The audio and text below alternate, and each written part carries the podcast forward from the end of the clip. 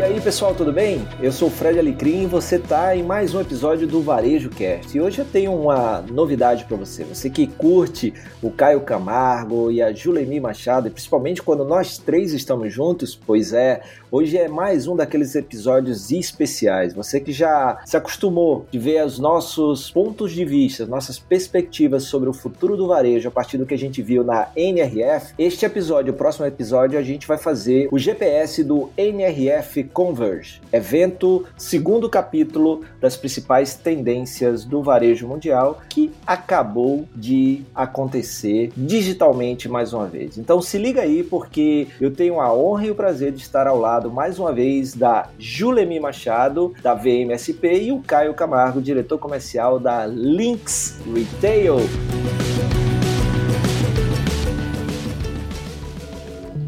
Você está ouvindo Varejo Cast com Fred Alecrim.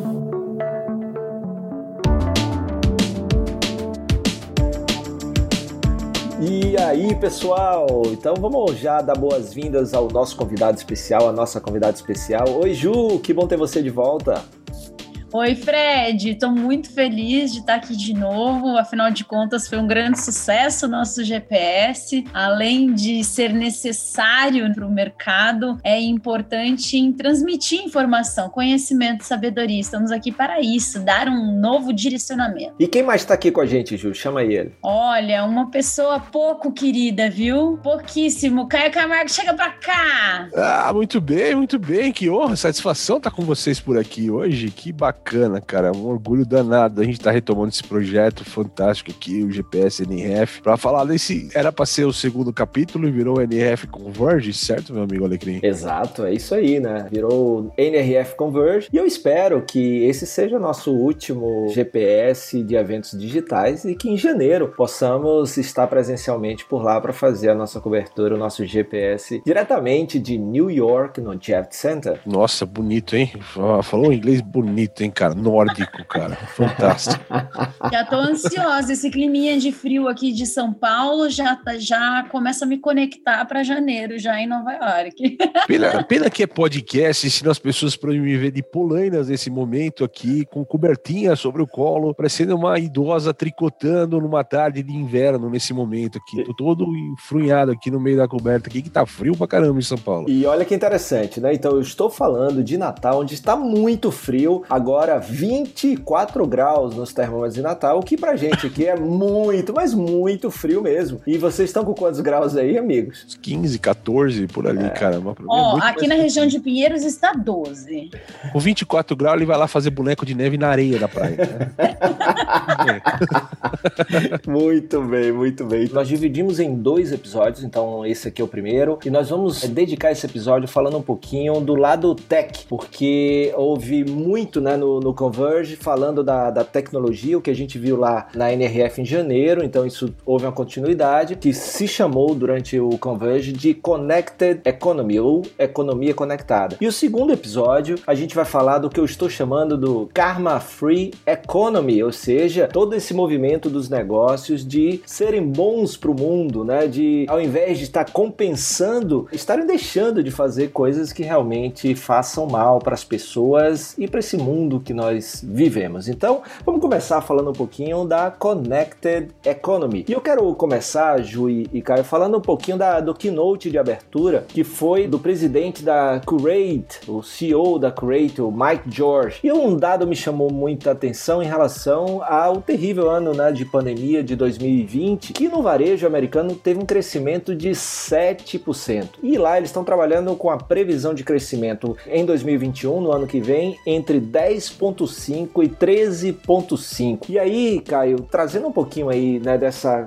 comparação, coisa que você faz muito bem, do crescimento em 2020, da perspectiva de crescimento em 2021, como é que você percebe isso daí, principalmente se a gente trouxer também aqui quais são as nossas perspectivas falando do nosso querido Brasil? Cara, vamos lá. A gente recolheu muita transformação, ficou falando o tempo todo em janeiro lá, a tônica era, olha, tivemos cinco anos de evolução, três anos de evolução, né, em cima de transformação transformação digital. O que a gente tem agora é um momento um pouco mais sedimentado de toda essa cultura tecnológica, mas que se provou que vai perdurar. Eu sempre costumo brincar, né? Se a gente conseguiu passar o patamar dos 10% no digital, nós temos 90% ainda no mercado, ainda falando de offline, ainda com venda do varejo acontecendo de maneira offline. Existe sim uma grande tendência digital. Digital é um meio, não é um fim. A gente vai ver cada vez mais marcas digitais indo e migrando para o negócio físico e cada vez mais as marcas de físicas que ainda não fizeram essa transformação para o digital tendo canais digitais. Digital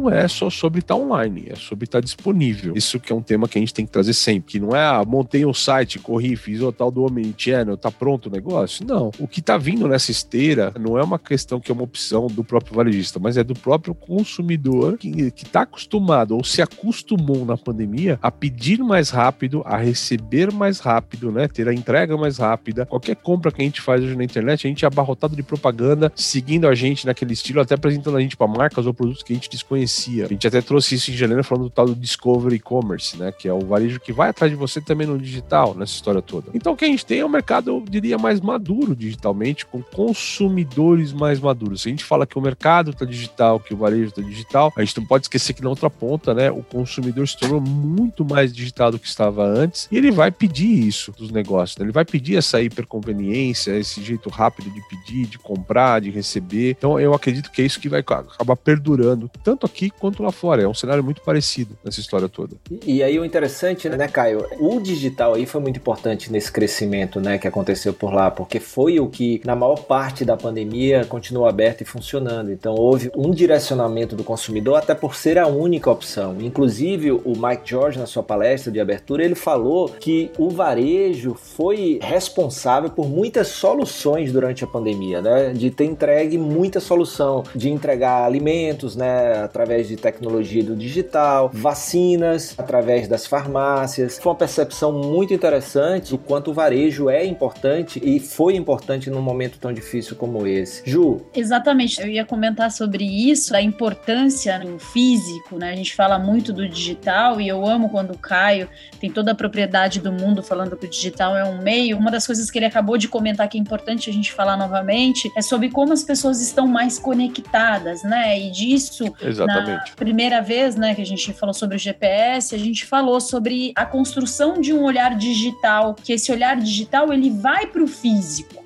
Então, qual que é o desafio de nós, principalmente quando eu falo sobre design, sobre visual merchandising? É como é que depois de muitos meses de interação digital, né, ele vai querer continuar tendo essa relação ali no físico. A gente teve ali palestras falando da realidade aumentada, da Celi Beauty, né, que permite que os clientes experimentem diferentes cores ali do cabelo virtualmente. Eu consigo auxiliar aquela famosa pergunta, né? O digital ele tá te facilitando a vida, né? A experiência, claro, gera um encantamento, mas tem que ter uma funcionalidade. Então, olha que sensacional a Sally Beauty promovendo você conseguir escolher uma nova cor de cabelo através do virtual. A Wayfair também na realidade aumentada, né? Você poder perceber quais são os móveis dentro da sua casa. E isso é um trabalho, eu já comecei a perceber, viu, Fred? No Brasil e, e os clientes estão buscando para ter esse a velocidade que a gente vive né? A dificuldade do acesso, mas o desejo de experimentar, por isso a experiência é tão importante, esses produtos em realidade aumentada para você ir testando e percebendo se realmente aquilo é para você, que quando você for no ambiente físico, porque você quer ter esse sensorial, você já vai ser um caminho mais assertivo para aquele produto, né? Então você não perde mais tempo e nem gerando dúvidas, que é uma grande dificuldade quando a gente fala de ambiente físico. Ah, será que eu estou comprando o produto certo? Será que é esse mesmo que eu quero, né? Será que é dessa marca? Então a tecnologia eu acredito que tem muito disso. E tem um pouco, né, Ju, do que você falou também de o digital sempre teve muito mais ligado ao transacional do que ao experimental, né, da experiência de compra, né? E a realidade aumentada ela facilita e ou talvez seja a única experiência possível, né, ou a melhor experiência possível quando você se relaciona com uma plataforma digital, né? Porque não tem às vezes um touch point humano, pessoa falando comigo do lado. Tem até iniciativas de live commerce criando isso, né? A gente tem essa em voga live commerce fortíssimo nessa história, bastante gente trabalhando no Brasil já, em seis meses ali, evoluiu bastante esse mercado, para trazer um pouquinho mais de humanização nessa compra pela tela, né, etc. Mas a realidade aumentada tem essa experiência, né? Já tem aí sites específicos de imóveis do país que você consegue simular a mesa, cadeira tal. Então você sai um pouquinho da prerrogativa de qual que é o mais barato. Esse aqui eu vou comprar, tá aqui meu cartão e eu só esperar receber. Que essa foi a tônica do e-commerce no Brasil e ainda tem sites que fazem assim dessa forma. E depende do tipo de modelo de compra que a gente tá falando, é o que a gente quer comprar naquela hora, né? Eu quero comprar rápido isso aqui acabou. Mas eu acho que é uma grande chance de trazer um pouco de experiência, que é um pouco do que a gente viu em janeiro, né? Do digital querer se apropriar da experiência do físico e o físico precisa se apropriar da velocidade e do algoritmo do digital que o físico não tinha, né? E por isso o termo digital, né? Muita gente ficou confuso sobre o que é digital, mais um termo de tecnologia e nada mais, nada menos do que a união entre físico e digital, que é tão importante. O CEO da, da Call disse, né? Os nossos clientes que compram digitalmente na loja são muito mais produtivos. Então, quer dizer, o digital, ele é inteligente, né? Ele promove, aumenta o teu consumo, né? Que é, como você disse, o poder do transacional do digital, mas com a experiência física sensorial.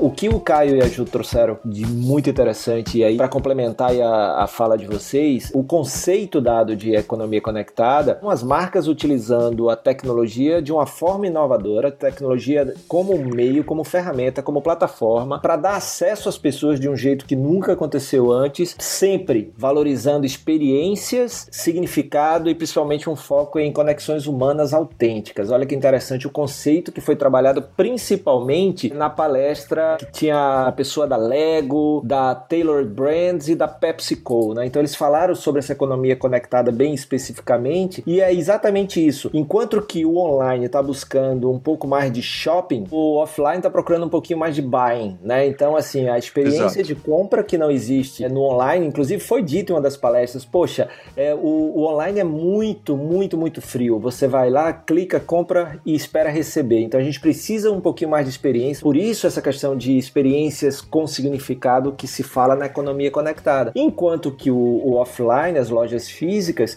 é, estão se é, revendo o papel das lojas e principalmente né, o que a Ju trouxe e o Caio é, trouxe é que não é mais um e outro, ou seja, as marcas, e aí inclui-se o Walmart, inclui-se Target, inclui Sally Beauty, também a, a Wayfair que a Ju comentou aqui, é de usar, por exemplo, o seu celular enquanto você está dentro da loja, ou seja, você traz a experiência digital para dentro da loja, você mistura as duas. Né? Então não é mais, ah, eu estou no online no site, eu estou na loja, é uma experiência eminentemente física. Não.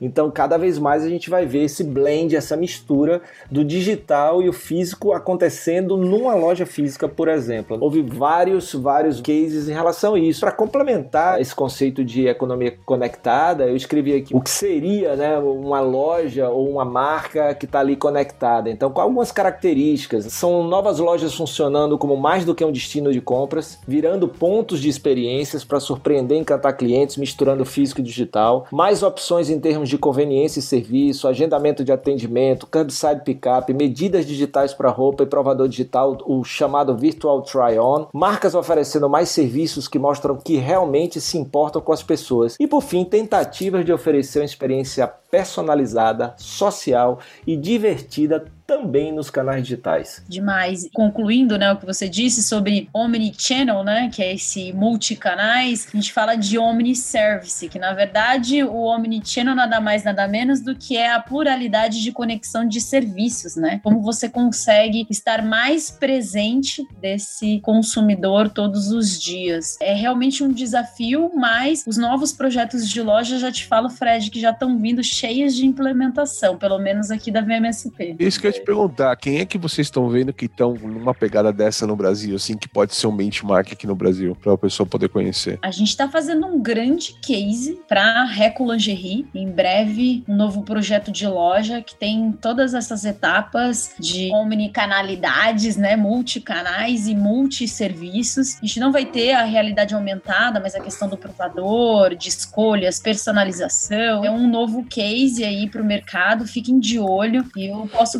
considerar um pouquinho mais desse projeto que a gente vai implementar em breve.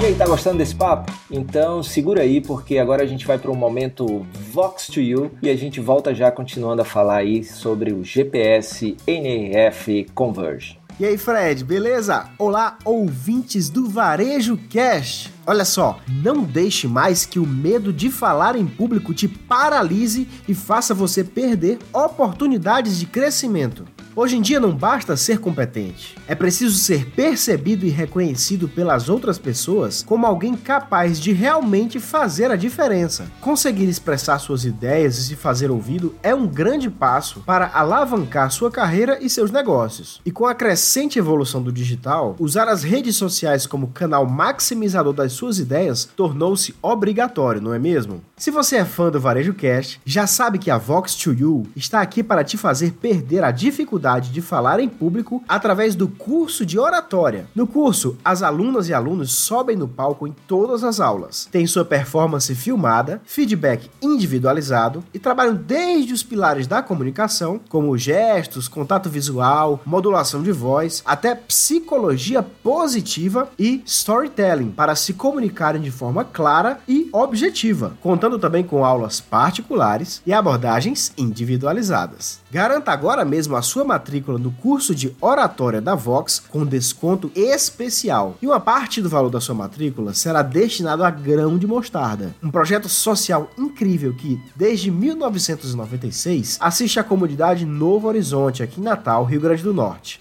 Faça sua matrícula no WhatsApp ou no Instagram da Vox. O WhatsApp é 84 98181 7778 e o Instagram é Vox2You Natal. Tem link aqui na descrição, pessoal. Esse foi o recadinho da Vox2You. Agora presta atenção que o papo da NRF tá incrível.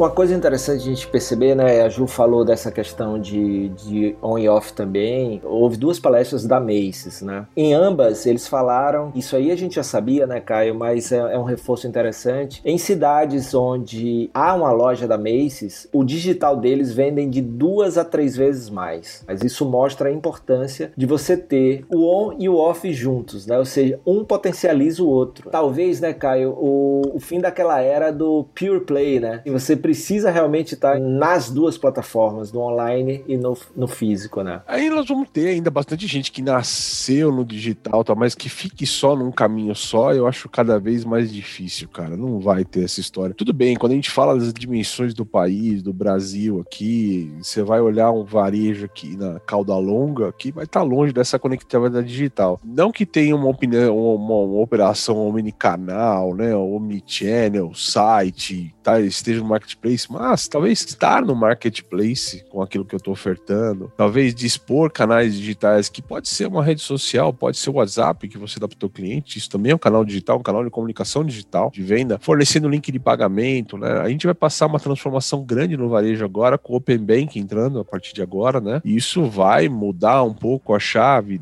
do, do, próprio varejo, entre aspas, querer se tornar banco, controlar carteiras digitais, ofertar mais crédito, ofertar mais produtos nesse sentido financeiro, né? De olho numa população que não tinha como comprar, e você falou de trazer o consumidor mais para próximo, né? Então são, são transformações que vão acontecer no varejo e devem movimentar aqui os próximos meses com certeza.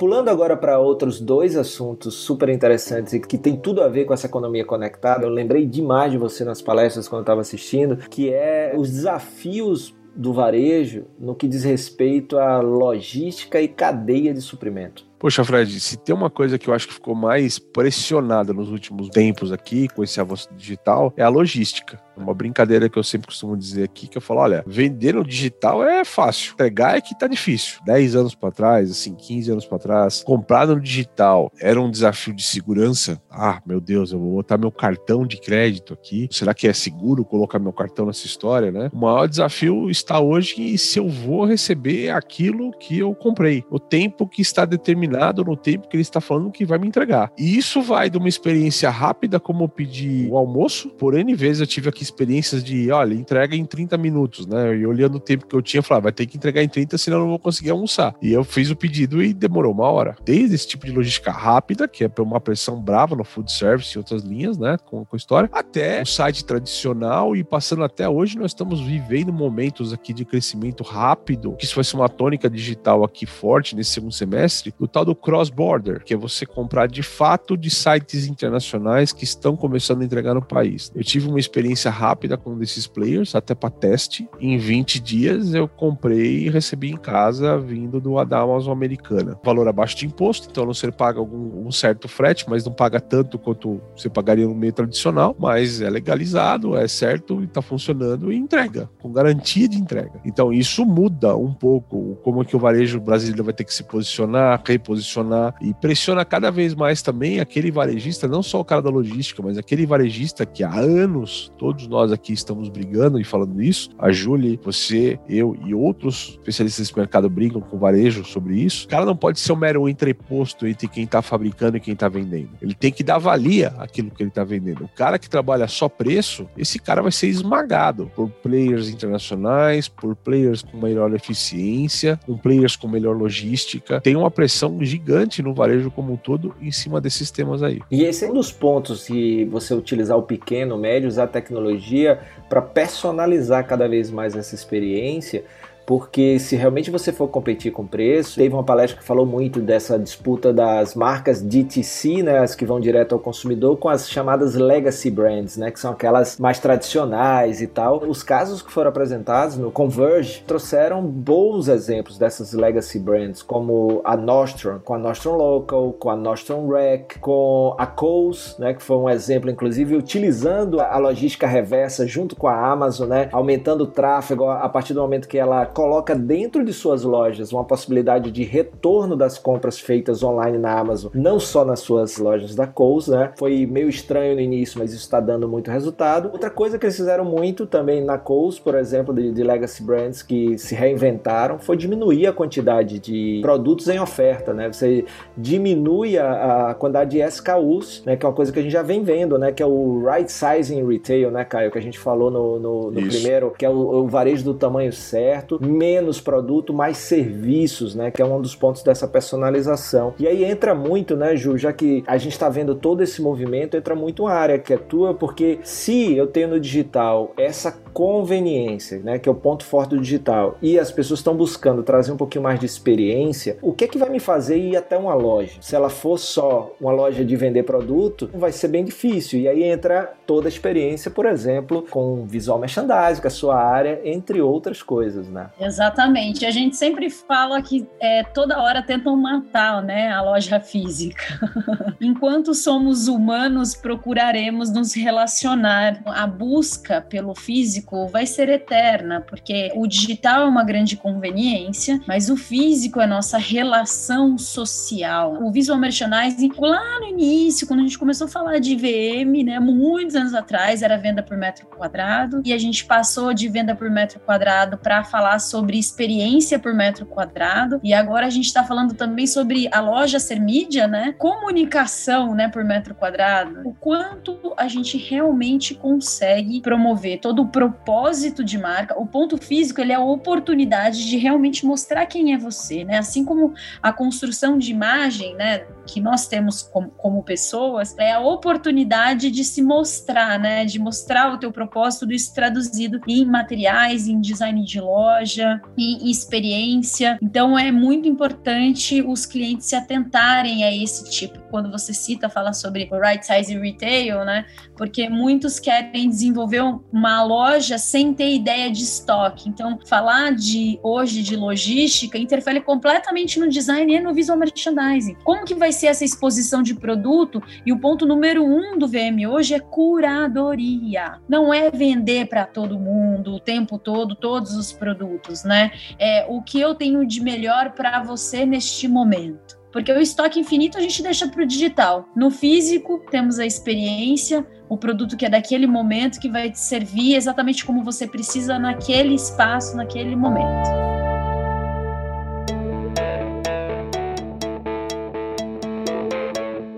Em uma das palestras foi falado, isso aí foi a palestra da Amazon. Na abertura também foi falado sobre isso. Primeiro, tá todo mundo ávido por ir às compras presencialmente. Minha filha mais nova, né, trabalha na Zara no Canadá. Ela me mostrou, eles reabriram só quarta-feira passada. Ela mostrou a fila que saía do shopping de frente da loja com as pessoas querendo querendo comprar é, presencialmente. Então, eu imagino que isso é um movimento que acontece é, no mundo todo. Por isso mesmo, as lojas têm que estar preparadas. Para o digital, a conveniência, a gente está vendo movimentos né, dessa logística, dessa última milha. É, a gente já falou muito aqui. A gente tem casos no Brasil, né, como a Amazon abrindo centros de distribuição por todo, por todo o Brasil para entregar rápido. Por exemplo, eu moro em Natal, são até dois dias, porque tem um centro de distribuição em Recife. A gente viu também notícias da, do Rap abrindo é, lojas dark stores, também para poder fazer uma entrega mais rápida. E aí as pessoas estão aliando a isso, que são os últimos dois pontos da, desse primeiro momento de economia conectada que eu queria ouvir vocês, estão conectando isso, né, essa questão da logística rápida com a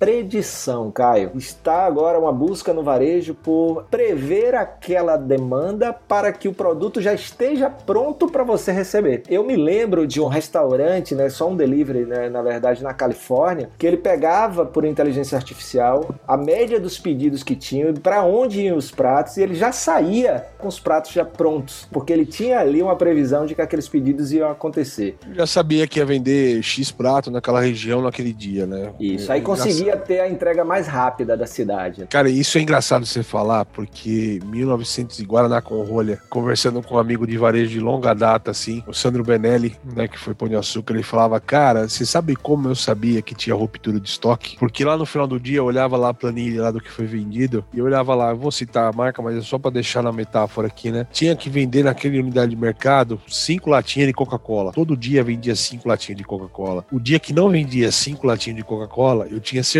absoluta que ou a loja ficou fechada ou tinha ruptura. E é um pouco do que você está falando, da inteligência ser movida a isso. Né? A gente está olhando, de fato, essa questão da previsão dessa conversa, é uma busca grande. Eu tenho escutado muito do varejo questionando o estoque e questões de ferramentas ali que ajudem ele a ter o right size retail, né? esse estoque mais enxuto. Existe N desafios isso em moda, em calçado, quando a gente fala de grade. Então vai lá, o pessoal de VM da Ju tem um vestido super bacana no manequim, mas tem que ter toda a grade daquele vestido, de todos os vestidos, toda aquela grade. Quando você fala, ah, eu vou começar a separar minha loja logisticamente, né? Então, aí você tem o problema de que tem rede que é franquia e o relacionamento de um franqueado com outro franqueado. Tem uma série de pequenos obstáculos ou pequenos atritos a serem vencidos nessa história. Mas de fato, é o que você falou, a gente vai caminhar para usar algoritmos, para usar inteligência artificial, menos prevendo baseado no passado, que isso é fácil hoje fazer com, com algoritmos. Ah, eu sei que mensalmente, de acordo com os três anos, eu tenho que vender mais ou menos isso agora. Isso é fácil, um monte de sistema faz, mas a questão é, cara, se você tirar um pouco desse produto e comprar um pouco mais desse produto, a tua venda vai disparar 15%. Essa é um pouco da inteligência que a gente está buscando hoje. Ah, eu tenho a gôndola aqui, né? Mas normalmente se calcula em cima daquilo que vendeu, mas não daquilo que está se perdendo, que você não está vendendo, que está ficando em saldo, está ficando no estoque. Estoque parado é dinheiro parado. Isso está muito em voga do varejo. Dentro da cadeia logística, dentro desse processo que ele está precisando acelerar também. Exato, e falando disso, né, principalmente falando dos dados, é impossível não falar da China e o novo varejo que ela está desenvolvendo, né? Boa. Ela, ela tem sido, assim, um case para o mundo, porque com os dados, inclusive, né, do digital, você consegue decidir, né, com assertividade, onde vai ser seu próximo local físico de loja. Então, antigamente, para abrir uma loja, ai, peraí, então aquela marca que é muito parecido com a minha, tá em tal ponto, tal ponto, tal ponto, eu tenho que estar tá nela, né? Não, mas peraí, qual que é o meu resultado no digital? Então é o que a gente já estava falando. Se hoje as marcas já estão falando sobre eu vendo muito mais quando eu tenho físico atrelado ao digital, o famoso digital, então peraí, vou usar os meus dados do digital para decidir qual vai ser o meu novo ponto físico. Então é muito mais assertivo. Eles estão falando sobre esse novo varejo aí, que é 100% digitalizado, mas a gente vê marcas, né, como a Diane von Furstenberg, que cresceu absurdamente desde que ela entrou no mercado chinês, porque eles estão vendendo 50% a mais, né, Fred? 50% a mais no digital. E a Diane von Furstenberg, ela cresceu 320 mil clientes fiéis da marca, né? E eu adorei que você falou, porque eu ia, ia citar, mas eu não ia acertar esse nome. Então, muito obrigado por né, me poupar de errar é, o nome desta marca, tá? Muito obrigado. Perfeito, perfeito. DVF, fala, DVF também. DVF. É, DVF, é Diane von Furstenberg. Oh, como é bom ter, ter gente inteligente, competente. Eu quero ver falar esse nome com farofa, velho.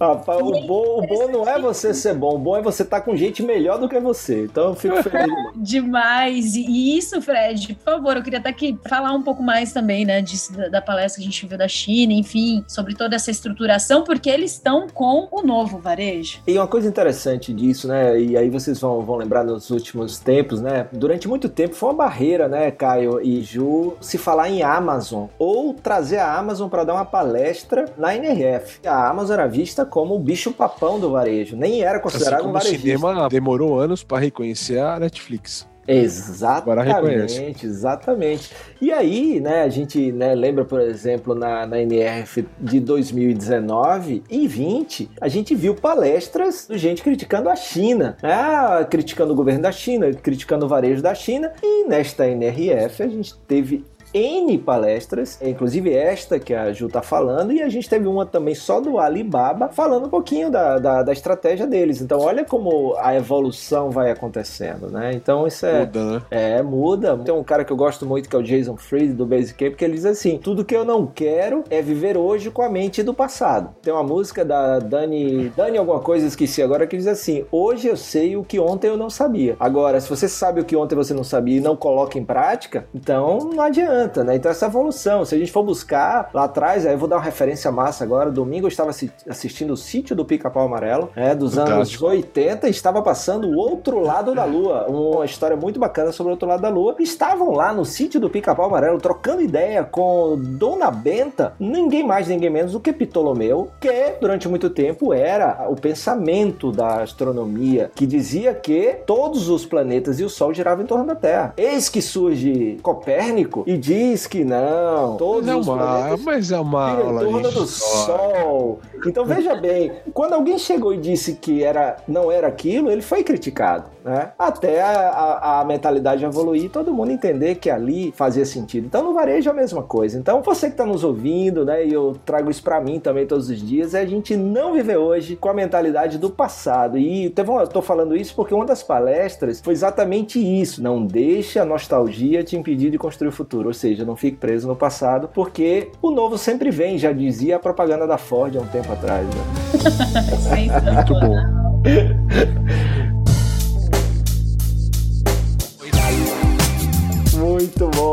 É isso, é isso, é isso aí, Ju, Caio. Então, meus amigos, minhas amigas aí estão ouvindo o Varejo Cast, não deixe de acompanhar a Ju e a VMSP. Tudo aí que você está vendo de projetos personalizados, experiência. Ju entende muito, com, tem um time super competente, trabalha o VM, já adaptado a esse novo papel da loja. Também, se você quiser acompanhar um cara que sabe tudo de inovação, tecnologia e tendências, meu amigo Caio Camargo, então recomendo, se você ainda não os acompanha, faça isso porque é muito conhecimento aí para compartilhar. Mas não acabou ainda. Se liga aí porque a gente tem mais um episódio e no próximo episódio a gente vai falar sobre o que eu tô chamando de Karma Free Economy. Quer saber o que, que é isso e como isso pode afetar o seu negócio?